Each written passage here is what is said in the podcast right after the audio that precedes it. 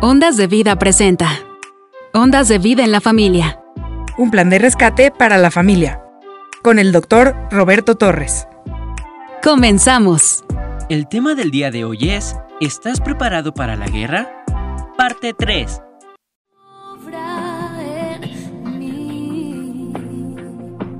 Gracias Señor por tu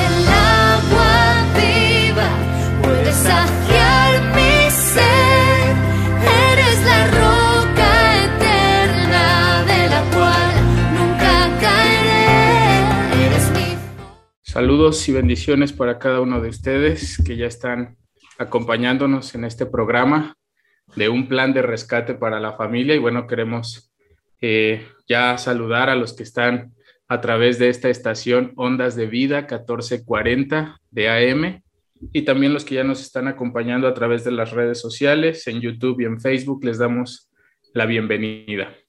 Ok, antes de iniciar, queremos hacer mención rápidamente de una línea telefónica que está disponible para cada uno de ustedes, ya sea una llamada, un mensaje de texto, WhatsApp. El número es 272-705-4430. ¿Ok? Y bueno, vamos a continuar este día con el tema ¿Estamos preparados para la guerra? Y bueno, yo le voy a pedir a Nancy si nos puede guiar en una oración para iniciar esta reunión. Sí, buenas noches. Hola. Sí, Señor, en esta noche te damos muchas gracias por el privilegio que nos das de, de la vida y de poder estar aquí reunidos en tu nombre para escuchar lo que tú hoy tienes para cada uno de los que estamos escuchando. Sabemos que tú siempre tienes palabras de vida, palabras de aliento, Señor, para estos tiempos en los que estamos viviendo.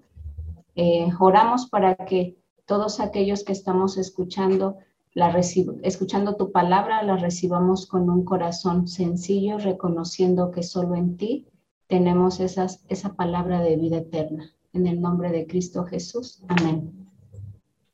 Amén. Adelante, hermano. Gracias, Sergio. Gracias. Un saludo para todos. Vamos a acomodarnos. Vamos a estar muy bien hoy jueves. Oye, eh, Sergio, ¿te acuerdas que el domingo hablaste un poquito sobre la parábola del banquete de bodas? Que estuvimos conversando sobre, eh, oye, le dijo amigo, tú no andas vestido para bodas. ¿Tú Sí, recuerdas? Correcto, correcto, sí. Ujú, Ok. ¿Por qué lo sacaste el tema? Ok, eh, lo saqué por el tema. El tema es, ¿estamos preparados para la guerra? Eh, y obviamente esto hacía relación a que eh, este hombre o esta persona que se coló a ese banquete porque ya, ya estaba dentro del banquete, eh, no estaba preparado con las vestimentas adecuadas para, para una boda. Y, y, pues obviamente cuando hablábamos de una vestimenta o de un ropaje, pues ah, ah, usted mencionaba que, hacía mucha a la referencia a una unción. Entonces, espiritualmente, eh, yo lo relacionaba a esto y decía, espiritualmente estamos preparados para una guerra, traemos la vestidura todos los días para esa guerra y era en relación o, cómo yo lo podía unir a esto que usted menciona. Sí, porque co- comentábamos que muchas veces eh, si eh, nos conformamos con haber hecho una breve oración al Señor, invitándolo que viva en nosotros. Entonces, ah, realmente nos detenemos ahí, ya no nos preocupamos por crecer espiritualmente, tenemos presente al Señor, pero eh, eh, no, no, no estamos preparados para las bodas, ¿no? Lo que el Señor nos estaba mencionando ahí es que las bodas del Cordero justamente es cuando el Señor venga por segunda vez por su iglesia. Entonces se, se, le llaman las bodas de Cordero porque es la reunión de Él como novio y la iglesia como novia. Pero la iglesia la formamos todos aquellos que verdaderamente hemos nacido de nuevo. Y nacer de nuevo es decir, tú recordarás que hay un, hay un pasaje donde el Señor habla allí en Mateo capítulo 6, dice, ustedes están muy preocupados por lo que van a comer, lo que van a beber, lo que van a vestir, no se preocupen, eso Dios lo sabe. Eh, dice, busquen primeramente el reino de Dios y luego dice, y su justicia. Y cuando el Señor dice, busquen primeramente el reino de Dios, está hablando de estar bajo el único gobierno del Señor. ¿Por qué razón? Porque cuando yo determino estar únicamente bajo el gobierno del Señor, es que yo debía haber tomado ya una decisión relacionada con mi gobierno. Es decir, necesitamos ir desmenuzando esto porque es, es, es muy, muy, ¿cómo te explico? Muy peligroso, si podemos usar el término, creer que estamos preparados porque creemos en el Señor, creer que estamos preparados porque esperamos su regreso, creer que estamos preparados porque participamos eh, en las reuniones, somos puntuales, somos esto, somos aquello, pero lo que no nos hemos dado cuenta es que buscar primeramente, y, la palabra que usó el Señor es primeramente el reino de Dios, es, ok, eres un seguidor de Cristo, correcto. La pregunta es, ¿vives 24 horas del día bajo el gobierno del Señor? Por eso es, es menester puntualizar lo siguiente. Estoy dispuesto yo en un momento dado a renunciar a mi gobierno para entrar bajo el gobierno del Señor.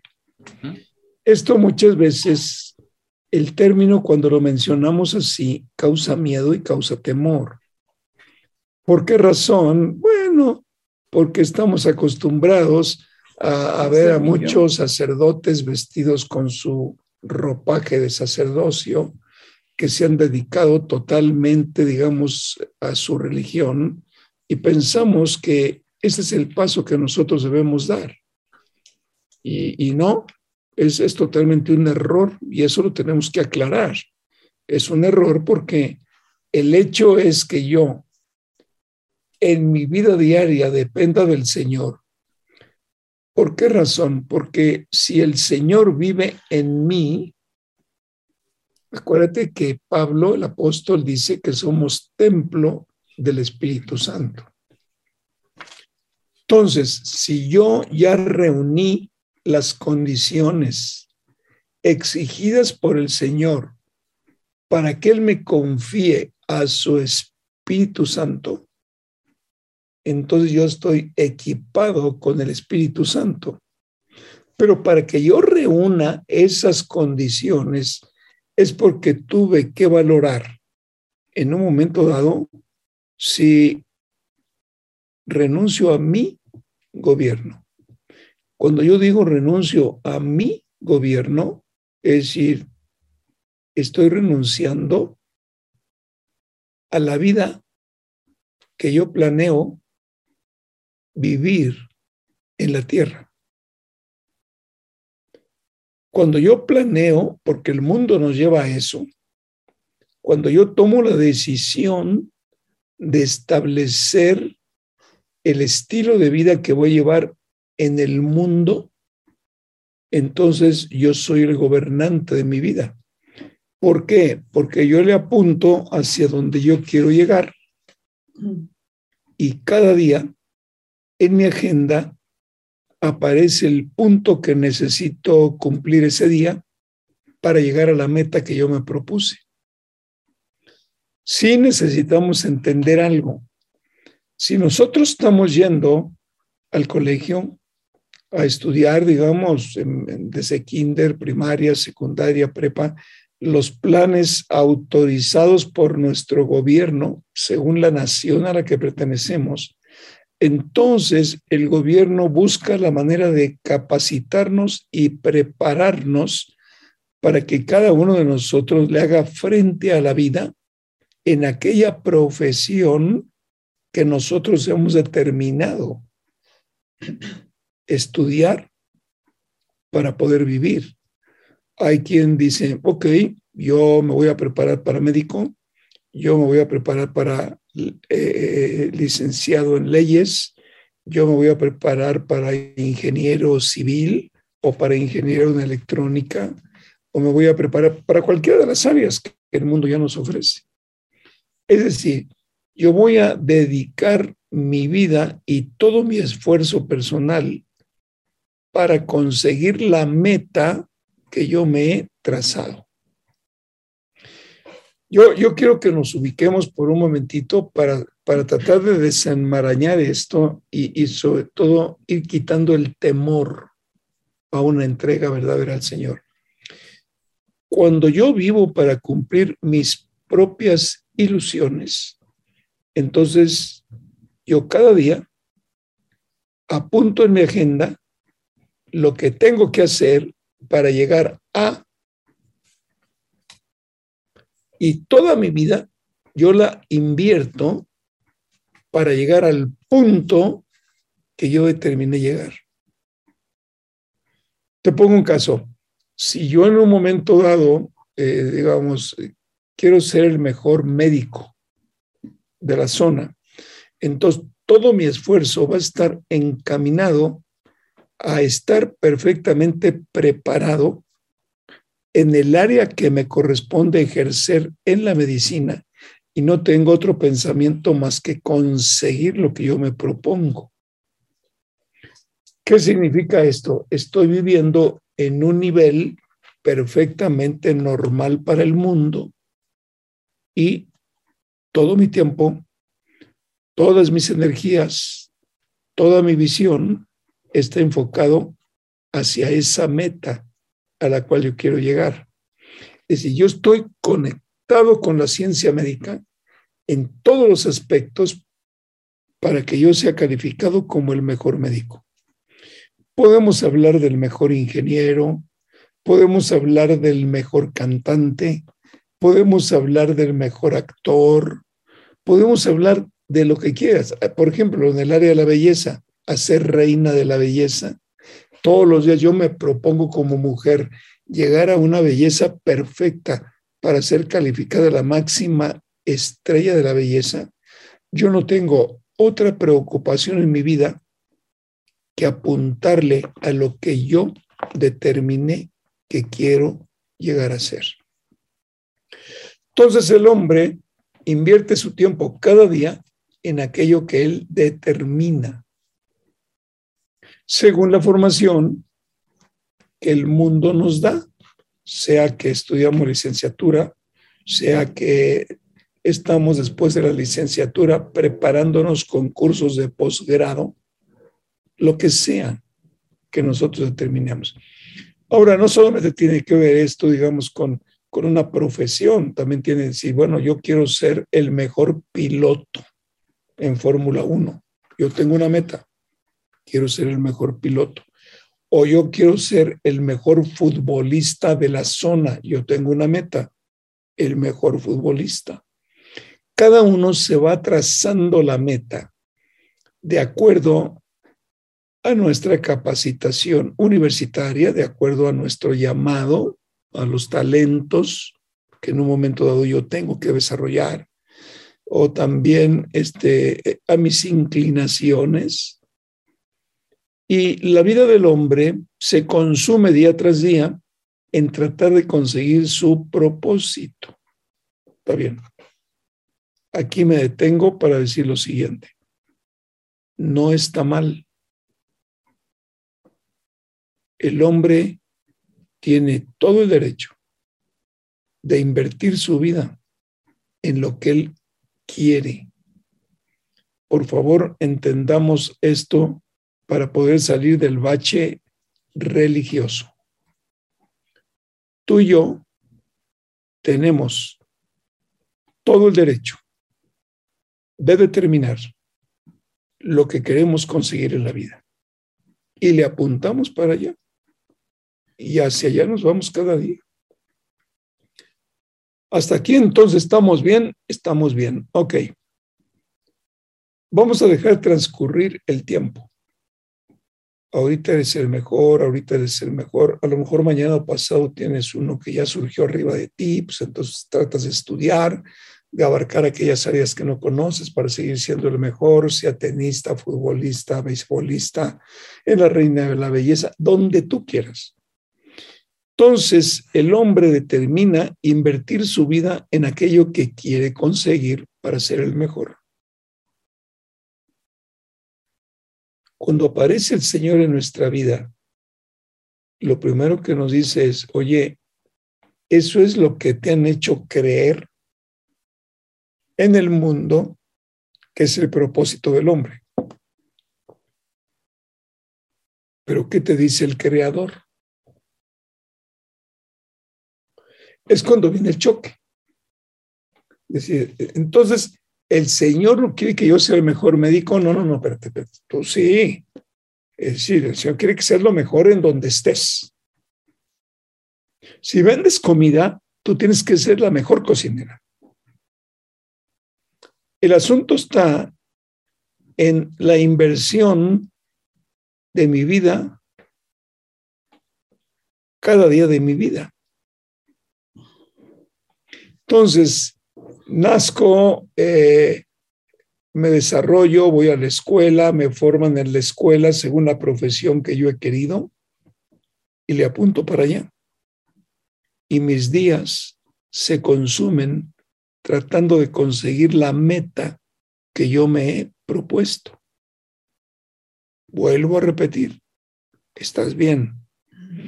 El asunto es que el hombre no fue criado para ese propósito. Ese es un propósito que un mundo sin Dios determina. A ver, por ejemplo, quiero usar un ejemplo de la guerra.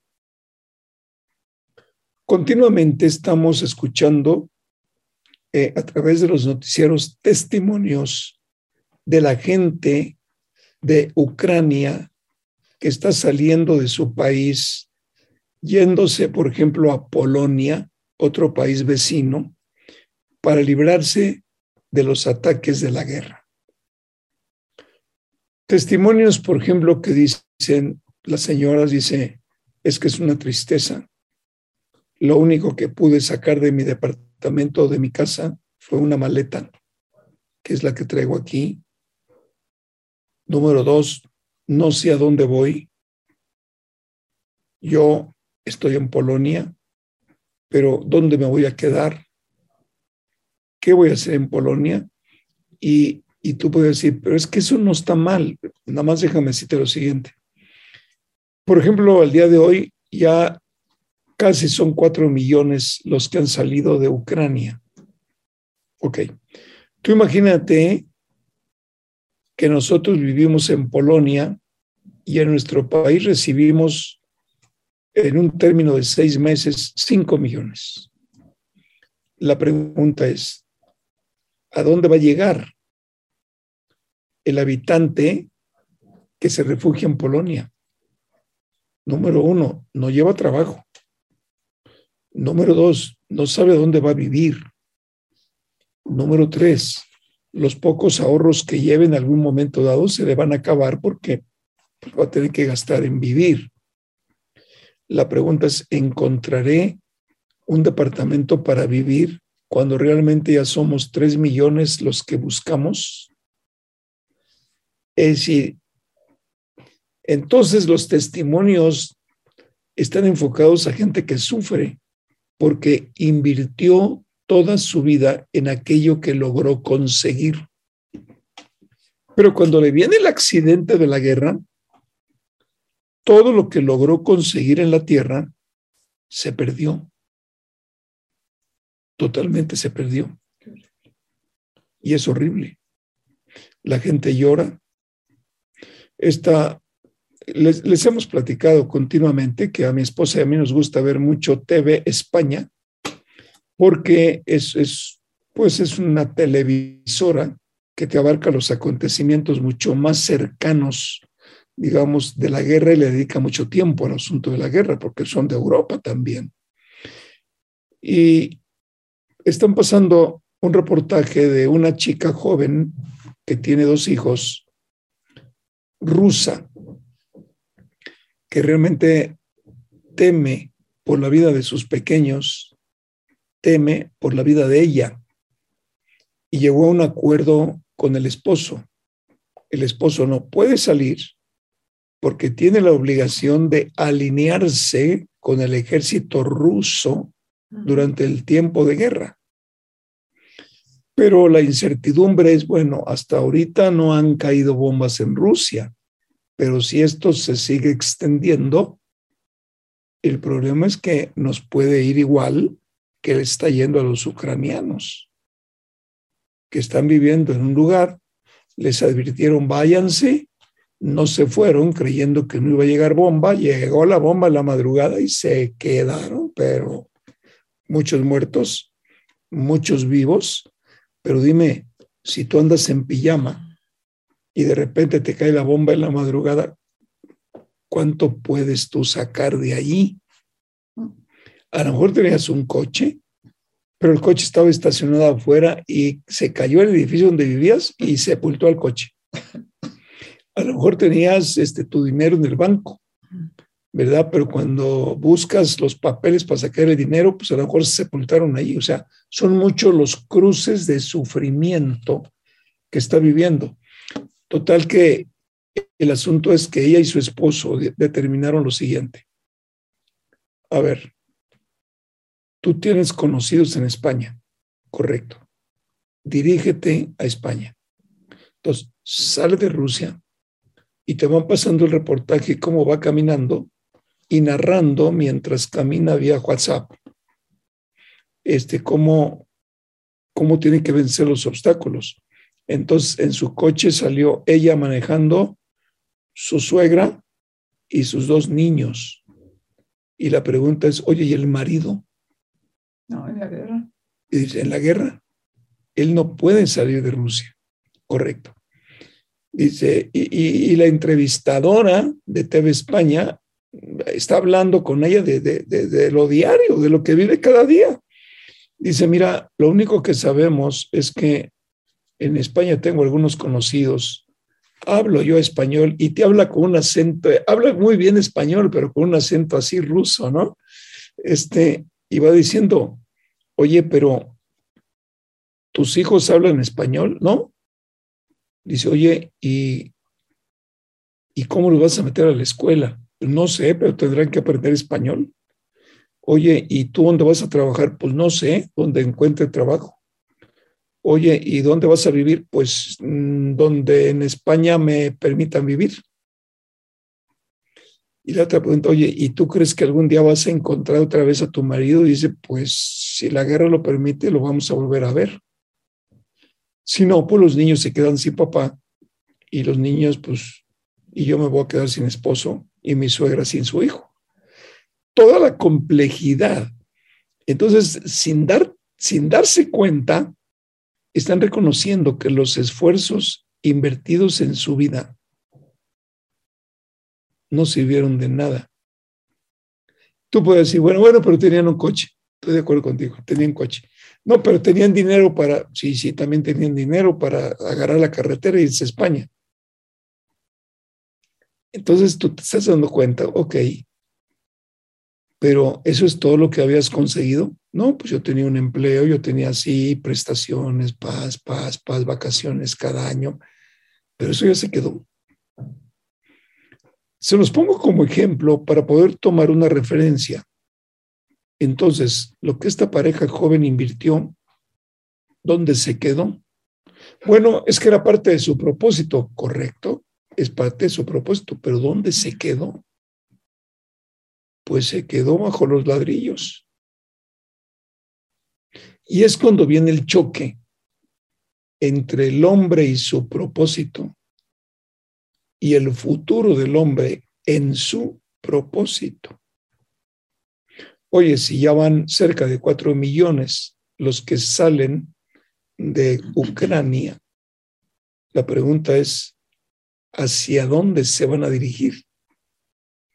Por otra parte, en TV España pasaron la noticia diciendo que acordaron en España recibir a mil refugiados. Mil. Oye, son cuatro millones. No, no, no, nosotros somos responsables de mil. Esta tarde en hablábamos con nuestro hijo Jordi, que está en Italia, y dice, ¿sabes qué, padre? Dice, es que hay un problema, porque ya, ya, ya no están pudiendo controlar, porque acuérdate que son naciones que forman parte de la comunidad europea y pueden cruzar de un lado para otro. ¿Cómo controlan los gobiernos cuántos ucranianos, por ejemplo, están llegando a España? ¿O cuántos ucranianos están llegando a Francia? ¿O cuántos ucranianos? Todo tiene que ver con el destino final. Es un ejemplo muy claro en ese tiempo de guerra, porque está bien, tú defines tu propósito, correcto. Tú defines cómo vas a invertir tu vida, correcto. Tú, vas a tú defines a qué te vas a dedicar en la vida, correcto. Y vives y vives y vives según vayas conquistando a este mundo. Pero este mundo tiene muchas variables. Si hace dos meses entrevistamos a esta pareja joven, no, tiene un futuro hermosísimo, cómo trabajan, los puestos que ocupan, lo que hacen, la preparación. No, ustedes van bien, pero nunca se imaginaron que dos meses después iba a haber una guerra y que iban a tener que salir huyendo de su país. Todo esto se los pongo de ejemplo, hermanos, para que vayamos siendo conscientes exactamente de el propósito de la venida de Jesucristo a este planeta.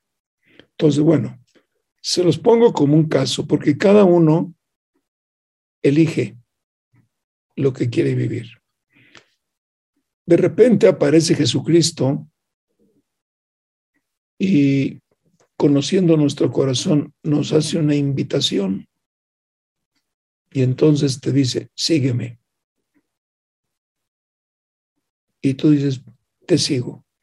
Y conforme tú, mira, para que tú puedas seguir a Jesucristo, tienes que dejar todo para poderlo seguir. Y él dice, sígueme y conóceme. Sígueme y conoce el plan de vida que tengo diseñado si tú me sigues conforme me vayas conociendo, dice el Señor, yo te voy a ir dando la oportunidad de que tú tomes una decisión. Te quedas con tu estilo de vida o al ir conociendo mi plan de vida, decides asociarte conmigo en mi plan de vida. Entonces, e, esto tenemos que dejar que el Espíritu nos permita discernir. ¿Me va a sacar de abogado? No. ¿Me va a sacar de ingeniero? Tampoco. Pero entonces, ¿cómo lo sigo? Cada día síguelo, ofréndate a él, pero ahora conviértelo a él en tu director de vida. Ok, entonces yo me asocio con él, sí, asóciate con él. Pacto con él, mejor pacta. Pacta con él. Ok, aquí estoy. Perfecto. Encomiéndate a mí y entrégame tu agenda cada día. Tú tienes tus obligaciones, tú tienes tus responsabilidades. Y dice el Señor, nada más dame la libertad de que yo determine por ti Porque si tú te asocias conmigo o pactas conmigo, el propósito para el cual yo vine al planeta Tierra es darle al hombre la oportunidad de determinar entre su estilo de vida y el estilo de vida que yo le ofrezco. Tiene derecho el hombre a tomar su propia decisión, totalmente. Tiene derecho. Entonces decimos, ok, ¿caminaste con el Señor? Sí. ¿Lo conoces? Sí. ¿Te convenció con el plan que te ofrece? Sí, pero prefiero caminar yo solo. Dice el Señor, adelante. Adelante. No amenaza, no, ¿cómo te explicaré? Te hace una invitación y realmente, este, pues bueno, yo te ofrezco esto, pero si tú decides eso, pues decídelo y punto, sigue tu camino. Pero ¿qué pasa con los que decimos, mira, nos hemos dedicado mucho tiempo a lo nuestro? La verdad es que recorrimos muchos kilómetros siguiendo nuestra propia determinación, Señor. Pero ahora que tú nos presentas un nuevo plan de vida y ahora que vemos la razón de tu venida, darle al hombre la oportunidad de poder escoger entre reino de Dios y reino del mundo, entonces estoy convencido. Me uno a ti y te sigo a ti. Tú conoces mi profesión, tú conoces los estudios que yo he tenido, tú conoces mi experiencia. Todo esto, Señor, yo lo pongo a tu servicio. tú indícame. Entonces el Señor dice, ok, la única condición es que verdaderamente escuches mi voz y haz lo que yo te pido que hagas. Porque si tú y yo estamos asociados en el plan de rescate de la humanidad, yo te voy a estar moviendo conforme a la necesidad de mi reino. Y es donde dices tú, ah, ¿y cómo sé? Por fe. No, pero ¿cómo, ¿cómo crees? O sea, yo quiero ver algo para adelante. Es por fe. ¿No ves? Pues la fe que... Y, y, y el Señor te dice, ok, detente. Tu plan de vida lo tenías todo totalmente garantizado o cada día caminabas por fe confiando en que lo ibas a cumplir. Tú tomaste decisiones todos los días. Tú tomaste decisión de cómo caminar para conseguir tu propósito, ¿correcto? Ahí hay fe. Ay, ¿cómo crees? Sí, porque si no hubiera fe, ¿cómo agendas lo que vas a hacer hoy? Entonces, por donde la busques, o fe en el mundo o fe en el Señor. ¿Cuál es el problema? El problema son la cantidad de variables que se presentan en la vida de una persona. Variables imprevisibles. O, por ejemplo, eh, otro de los testimonios que yo escuchaba en la mañana es por el alza de los combustibles y la escasez de los combustibles en Europa. Por ejemplo, en España, que están llenos de frío todavía, la calefacción la han tenido que estar controlando porque ha subido tanto, digamos, el gas o la corriente o la luz eléctrica que accionan sus calefactores. Decía un señor, dice, mira, yo lo tenía todo el día empezó a subir y determinamos prender la calefacción solamente a mediodía, pero sigue subiendo. Y determinados, determinamos prender el calefactor seis horas al día. Y ahorita vamos en dos horas al día. y tenemos que estar abrigados por el frío, pero no hay presupuesto que nos alcance. Fíjate todas las variables que vienen en un momento dado a pegarte fuerte en todos tus planes. Y es cuando viene la frustración. Te pongo otro caso. Ya pasa, ya ahorita lo que, lo que te voy a platicar ya, ya, ya pasó de moda. Me voy a referir a la cuarentena determinada en el mundo por el COVID. Una cuarentena que duró mucho tiempo. Tú estás estudiando una carrera y de repente, ¡pau!, se te cierra la universidad. No, Dios mío, ¿y ahora qué voy a hacer? Curso en línea. No, pero ¿cómo curso en línea? Entonces yo no voy a salir. Curso en línea si quieres continuar, si es que la universidad te lo va a ofrecer, pero bueno, ya te lo ofreció. Todas estas variables están cruzando nuestra vida y son variables que para el ser humano son imprevisibles, no las puede prever. Dice el Señor, es el camino que el hombre ha escogido. Ahora, quien verdaderamente está asociado conmigo, quien verdaderamente está entregado a mí, cuando yo veo que su corazón está verdaderamente convencido, yo me encargo de equiparlo con mi espíritu para que entre él y yo estemos comunicados. En el momento en que Él nos equipa con el Espíritu Santo, se produce en nosotros lo que llamamos el nuevo nacimiento. Y cuando nosotros hemos nacido de nuevo, automáticamente adquirimos la nacionalidad celestial y formamos parte de su reino. Y es cuando dice el Señor, ok,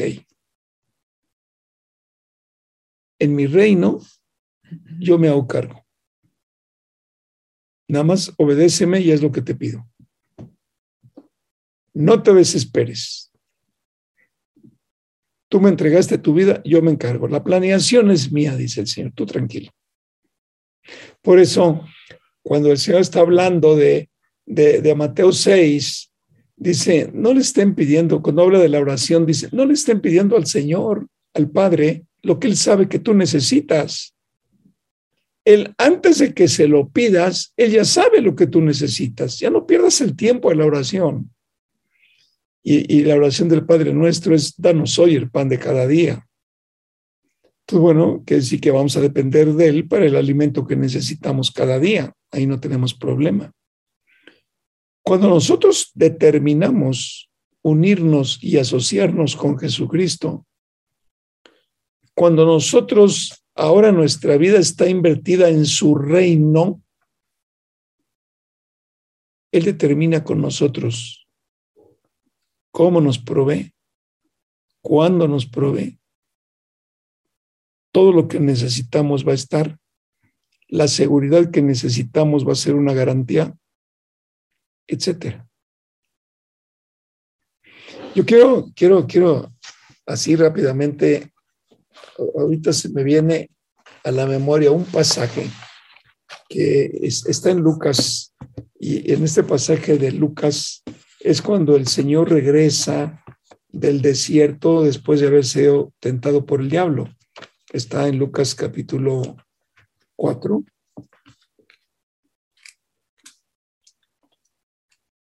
A partir del verso 14. En Lucas capítulo 4, versículo 14, es muy claro lo que habla el Señor. Mira, Jesús, fíjense en esto, acuérdense que estamos hablando de equipamiento.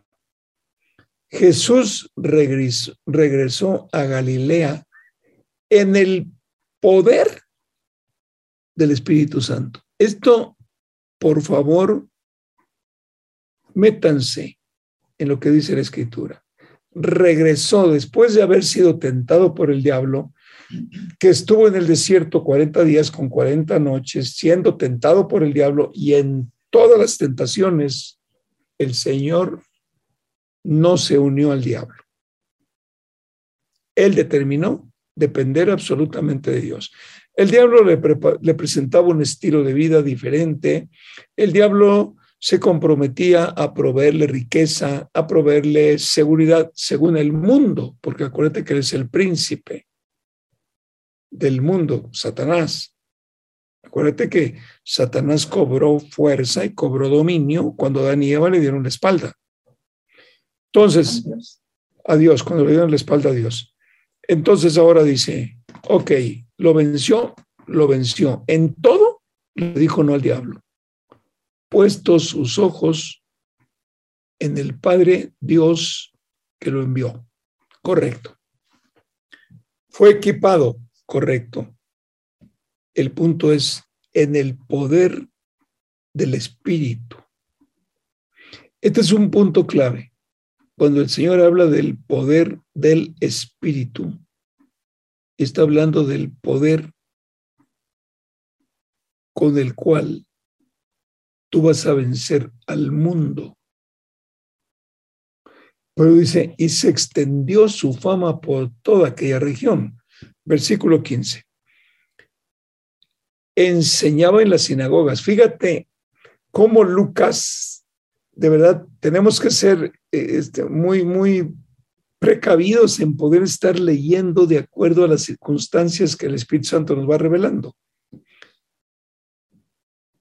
La pregunta es, ¿en dónde enseñaba el Señor? En las sinagogas. Era el lugar donde él enseñaba a los que asistían a las reuniones judías. Correcto. Entonces, fíjate, su primer paso en el ministerio fue enseñar en las sinagogas. ¿Y qué estaba consiguiendo? Todos lo admiraban. Versículo 16.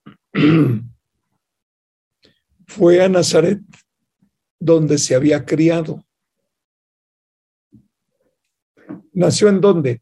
En Belén. ¿Dónde se crió? En Nazaret. Y un sábado entró en la sinagoga ¿Para qué? Pues si enseñaba en las sinagogas, pues entró a la sinagoga para enseñar. Y un sábado entró en la sinagoga como era su costumbre, un fiel religioso judío.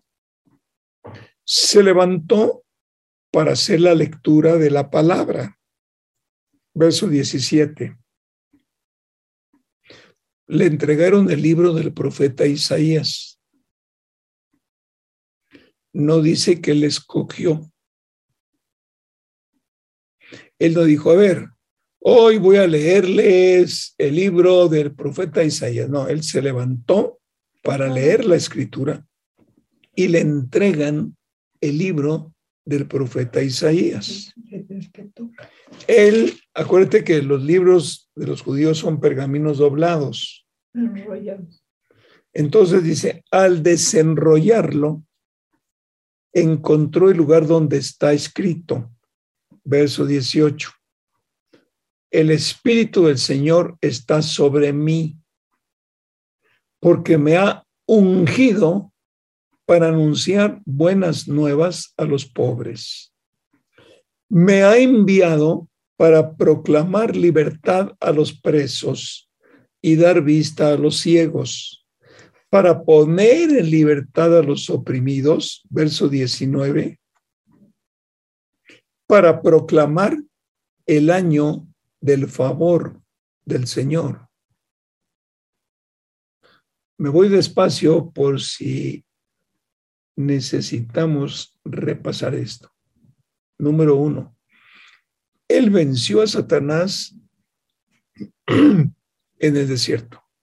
Dos, regresó en el poder del Espíritu Santo a su tierra y luego se fue a Nazaret. Tres, se levantó para leer la palabra. Cuatro, le entregaron el libro del profeta Isaías. ¿Por qué no le entregaron otro? Porque según el programa de lectura bíblica correspondía a Isaías. Pau se lo dan. ¿Qué busca el pasaje de lo que se estaba cumpliendo en él.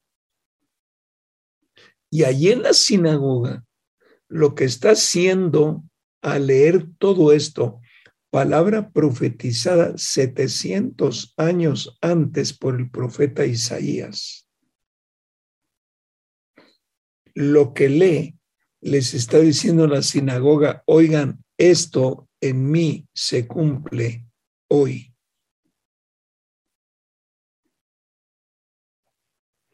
Luego enrolló el libro, se lo devuelve al ayudante, el que los portaba. Todos los que estaban en la sinagoga lo miraban detenidamente. Verso 21. Y él comenzó a hablarles.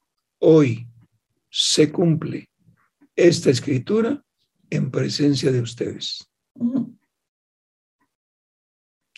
Sergio, ¿qué les está diciendo? La revelación es esta.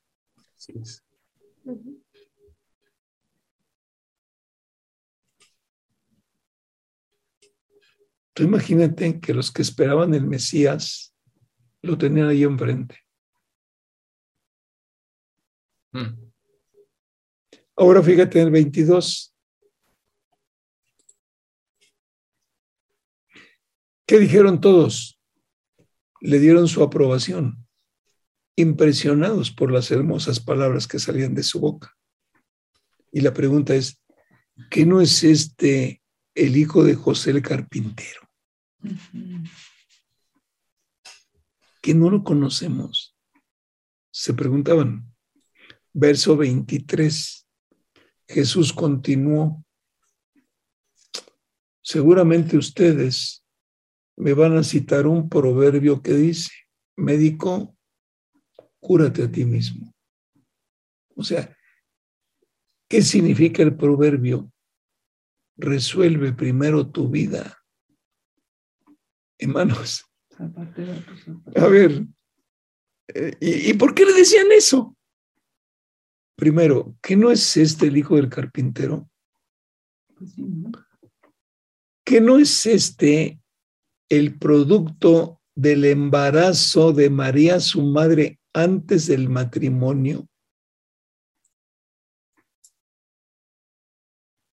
¿Cómo ahora se presenta con esa autoridad. ¿Por qué te digo esto? Porque acuérdate que llegó lleno del poder del Espíritu Santo. Se cumple la palabra que Él les lee y dice, hoy se ha cumplido esta escritura. Sean testigos ustedes, pero estaba en la sinagoga. Entonces la gente dice, no, pues sí, pero este fue nacido en adulterio porque todavía no había boda cuando María quedó embarazada. Por eso dice, seguro me van a decir, médico, cúrate a ti mismo. O sea, resuelve primero tu problema, chavo. Pero además, a ver, haz aquí en tu tierra lo que hemos oído que tú hiciste en Capernaum queremos creer en ti. Pero venía lleno del Espíritu Santo, versículo 24. Muy bien. Miren, yo les aseguro que ningún profeta lo aceptan en su propia tierra. Ay, tú dirás, pero ¿cómo? Ay, mira, en cuanto nosotros venimos a Jesucristo, cuando nosotros ya nos presentamos con nuestra familia en Cristo, ¿cómo nos trataron? Nos hicieron un banquete, nos dieron la bienvenida, nos aplaudieron. Es nada más para que nos demos cuenta. Verso 25. En el verso 25 dice, no cabe duda que en los tiempos del profeta Elías, cuando el cielo se cerró por tres años y medio y no llovía, de manera que hubo una gran hambre en toda la tierra, muchas viudas vivían en Israel, muchas viudas.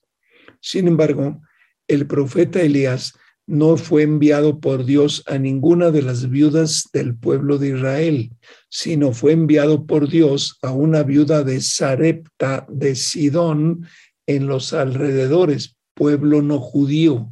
O sea, imagínate hacia dónde iba exactamente el punto del Señor. me estoy revelando con base en la palabra, ya me están juzgando, dice, pues con razón. En los tiempos del profeta Elías no escogió a ni una viuda judía, sino que Dios lo mandó con una viuda de un pueblo ajeno. Y ahí va el segundo ejemplo. Asimismo dice, había en Israel muchos enfermos de lepra en tiempos del profeta Eliseo, pero ninguno de ellos fue sanado, solamente Namán el sirio, o sea, no judío. O sea, ¿qué está diciendo? En la soberanía de Dios, Él mueve las cosas. Y Él sabe a dónde dirigir a los suyos. Verso 28.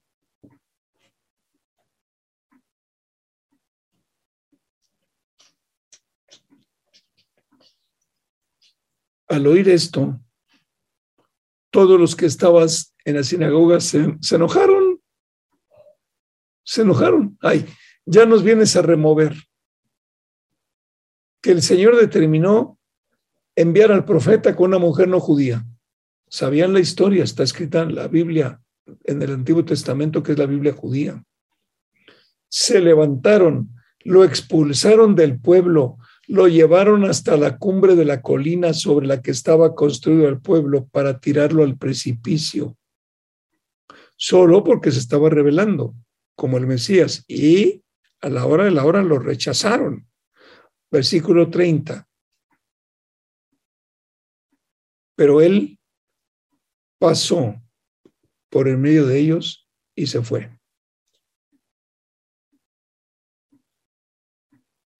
Déjame recordarte cómo regresó del desierto, lleno del poder del Espíritu Santo. Correcto totalmente consagrado al plan de redención de la humanidad para lo que fue enviado por el Padre.